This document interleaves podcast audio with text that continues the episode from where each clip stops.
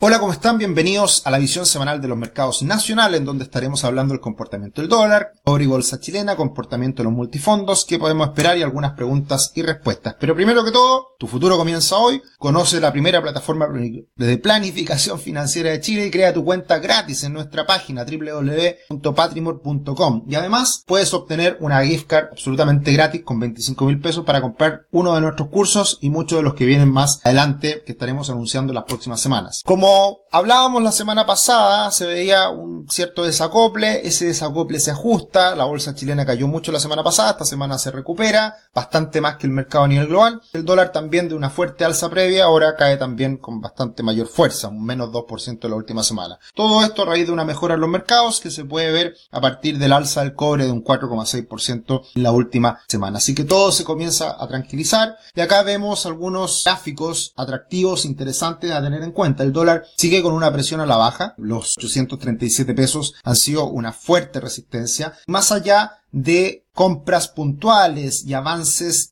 eh, importantes de corto plazo no ha logrado superar esa banda de los 837 pesos aproximadamente. Hay un cierto triángulo rectángulo alcista con una cierta presión por abajo a, subir un poco más eh, y por lo tanto se está achicando el rango de negociación entre los 800 pesos y los 840 para hacerlo simple. ¿Hacia dónde se puede dirigir el dólar? Creo que mirando al dólar en Chile por sí solo es difícil de poder saber qué puede ocurrir. Y hemos visto en las últimas semanas que cada día está más cerca mira más de cerca lo que pasa con el dólar en el mundo y, el cobre. Y esto es lo que siempre pasó históricamente. Resulta que en un espacio de tiempo el dólar en Chile dejó de mirar el, mundo y se concentró en lo que pasaba en Chile, principalmente en el aspecto político. Eso ha cambiado y hemos vuelto a ver lo que pasa afuera. Por lo tanto, es muy importante lo que pase con el dólar a nivel global, el dólar index. El dólar index eh, cayó con fuerza en las últimas semanas, los últimos días, se recuperó hacia el final de la semana, pero mantiene una tendencia a la baja. No sería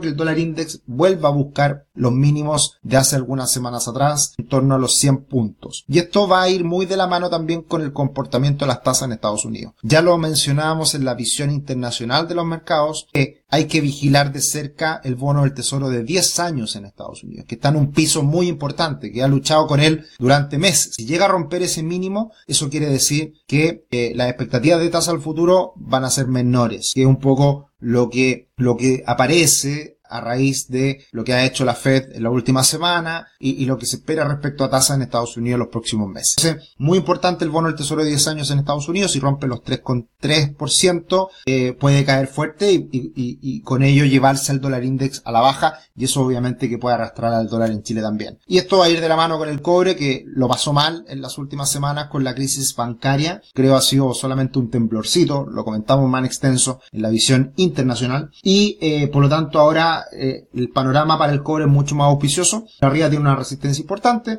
por abajo está armando un canal al alza también muy, muy interesante, muy bonito, muy perfecto si se quiere. Así que veremos cómo evoluciona en los próximos días el cobre. También, bolsas al alza, tasas a la baja, debería ser positivo para el cobre y, ese es el escenario central creo en este momento. Nos estamos ya acercando a un mes de abril que suele ser muy positivo para las bolsas, así que no me extrañaría que todo tienda a mejorar de cara a los últimos días de marzo y lo que sea el mes de abril en su inicio. Y los dejamos cordialmente invitados a este encuentro inversionista inmobiliario, ya queda menos de un mes para el 22 de abril en que nos encontraremos en el Hotel Renaissance, un evento toda la jornada sábado 22 de abril con muchos exponentes, con muchos temas, muchos tópicos relacionados al mundo inmobiliario. No solamente en la compra de un departamento, sino que inversión en fondos en Chile, en el extranjero, los descuentos que estamos viendo hoy día en la bolsa chilena relacionados a los fondos inmobiliarios, muchos temas que estaremos conversando en esa jornada. Esto puede ser presencial, un precio que es un regalo porque incluye cóctel, por supuesto, coffee todo el día, lo vamos a pasar muy bien y esperamos también conversar harto, hacer mucho networking en ese día con una copa de vino, una copa de, espumantes al final de la jornada que también esperamos ahí eh, encontrarnos. Así que venir de manera presencial o también vía streaming si es que no pueden viajar a Santiago. Hasta el día de hoy descuento, así que aprovechenlo porque está muy barata la entrada todavía. Ya hemos vendido muchas entradas, está aproximadamente ya el 40% vendido, así que aprovechen porque van a ir aumentando los precios en los próximos días. La bolsa chilena se recupera en la última semana y entra en una zona ya un poco más de calma, si se quiere. Eh, está todavía ahí en una lateralización en el último tiempo tiempo, luchando con la media móvil de 200 periodos, y mientras no logre romper los 5.400 puntos, la verdad que no hay mucho que,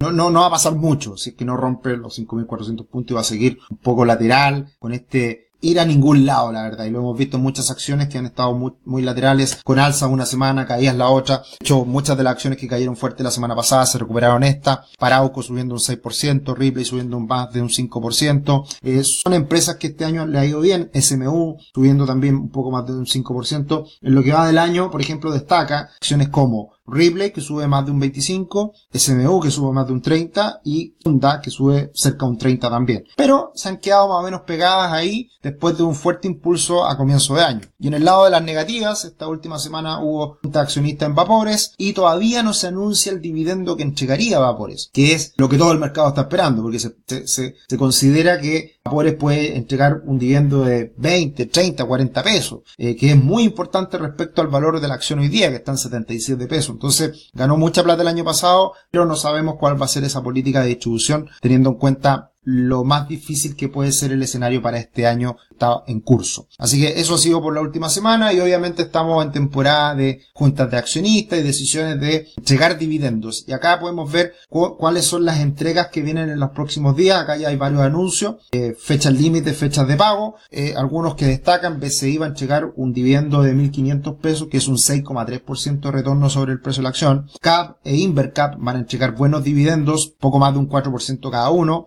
AISA a AISA es eh, la filial de AFP Habitat para los otros países de Latinoamérica en donde está su negocio y va a entregar un dividendo de un 6,42%, muy interesante. Lo hemos hablado en muchas ocasiones eh, con una buena perspectiva de parte de Tomás Casanera, así que ahí está el resultado de lo que ha sido esta división de la empresa y los buenos resultados que sigue entregando estas filiales latinoamericanas. También tenemos Ingebec, 5%, un poquito más, así que buenos dividendos que están entregando muchas empresas y se siguen anunciando en este momento está el desempeño de la bolsa chilena respecto a la de Brasil. Sigue la diferencia, sigue la brecha, la bolsa de Brasil no repunta y por lo tanto eso también tiene algo frenado la bolsa chilena. Y la brecha a favor de la bolsa chilena sigue bastante amplia. Así que, bien, necesitamos un impulso por parte de la bolsa de Brasil para que la bolsa chilena suba. Y va a ser muy importante lo que ocurra en las próximas semanas, meses con las posibles bajas de tasas que implemente el Banco Central de Brasil y también el Banco Central de Chile. La última semana mucho más positiva para los multifondos. El multifondo E ya prácticamente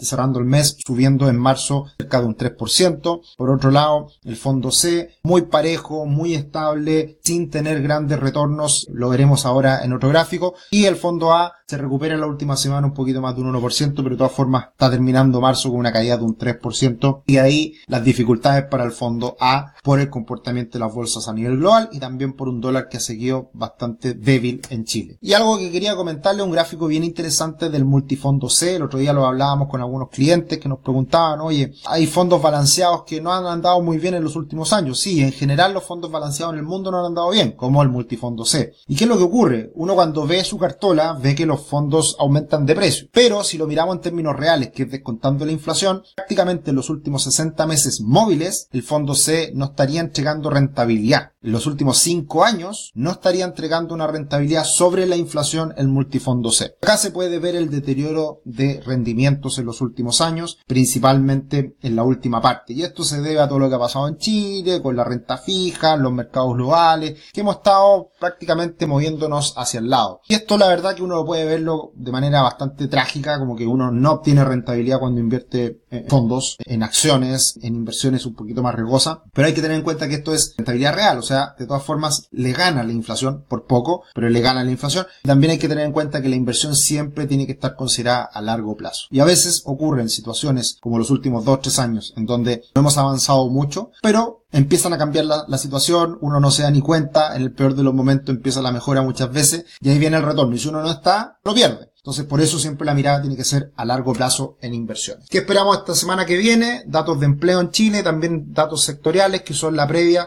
IMASEC del mes de febrero. Así que eh, interesante lo que aparezca acá para ver cómo sigue la evolución de la economía chilena, si es que sigue débil o sigue mostrando esta recuperación incipiente que hemos visto en los últimos meses. Bastantes preguntas, comentarios, respuestas que trataremos de dar. Excelente información como siempre, Sergio. Muchas gracias. Ahí con el matecito todos los lunes, feliz estén acompañándonos siempre. Hola Sergio, qué bueno que no me cambié del fondo E a la A. Una pregunta, si quiero invertir en acciones, ¿más seguro invertir en empresas que están en el IPSA que en las que no están? Seguridad en todo sentido. La verdad que el mercado chileno es muy chico y yo diría que la principal ventaja de invertir en acciones de IPSA es que son más líquidas. Es decir, uno puede entrar y salir todos los días porque hay mucha liquidez, hay muchas compras y ventas todos los días. Algunas empresas de ICPA y empresas menos, más pequeñitas, menos líquidas, a veces uno quiere comprar, vender y no siempre están disponibles. Ahora, todo esto depende de montos. Si invierto 500 mil pesos, un millón o 10 millones de pesos, a lo mismo porque prácticamente para todas las acciones del mercado existe liquidez. Pero si uno quiere invertir 500 millones de pesos, 1000 millones de pesos, 2000 millones de pesos, ahí obviamente juega un rol muy importante eh, el que esté o no en el IPSA, el que sea más o menos líquida. Ahora respecto a seguridad, acciones por definición no son seguras, son renta variable, así que depende mucho la evolución de cada una de las empresas y para eso te invito Leonardo a informarte en qué realmente invertir, saber lo que hace la empresa y, y obviamente para eso está nuestro canal de YouTube en donde hay mucho, mucho contenido relacionado a lo mismo. Muchas gracias por el buen resumen. Igual a ti, Leonardo. Sergio ve un posible gran hombro, cabeza, hombro en vista semana de Ipsa. No lo veo, no lo veo, no lo quiero ver. Porque la verdad que ha estado muy lateral en el último tiempo, Leonardo, y, por fundamento yo creo que la bolsa chilena ya se ve difícil que caiga mucho más. Así que no lo veo por ningún lado y me centro más en, en la mirada más de corto plazo. Takama Bits nos dice, hola, ¿cuánto debería pagar uno por comisión de corredora? Muy buena pregunta. En corredora bolsa uno no no debería pagar hoy día como mucho más de un 0,5% por transacción. Y eso yo digo es mucho. Realmente pagar menos que eso. Pero yo diría que ese es un límite máximo a pagar como uno inversionista retail. 0,5% por transacción. Hay varios bancos en Chile. Si uno no pregunta, no se da cuenta, nos cobran más que eso. Así que ojo con esa comisión de corretaje de bolsa. Eso sería por esta semana. Un abrazo fuerte, que estén muy bien, tengan buena semana y los invito a que vean otros videos en nuestro canal. Síganos, comenten lo que tenemos siempre a, vuestra disposición y eh, le estaremos comunicando, por supuesto, novedades. Un abrazo, que estén muy bien, nos vemos.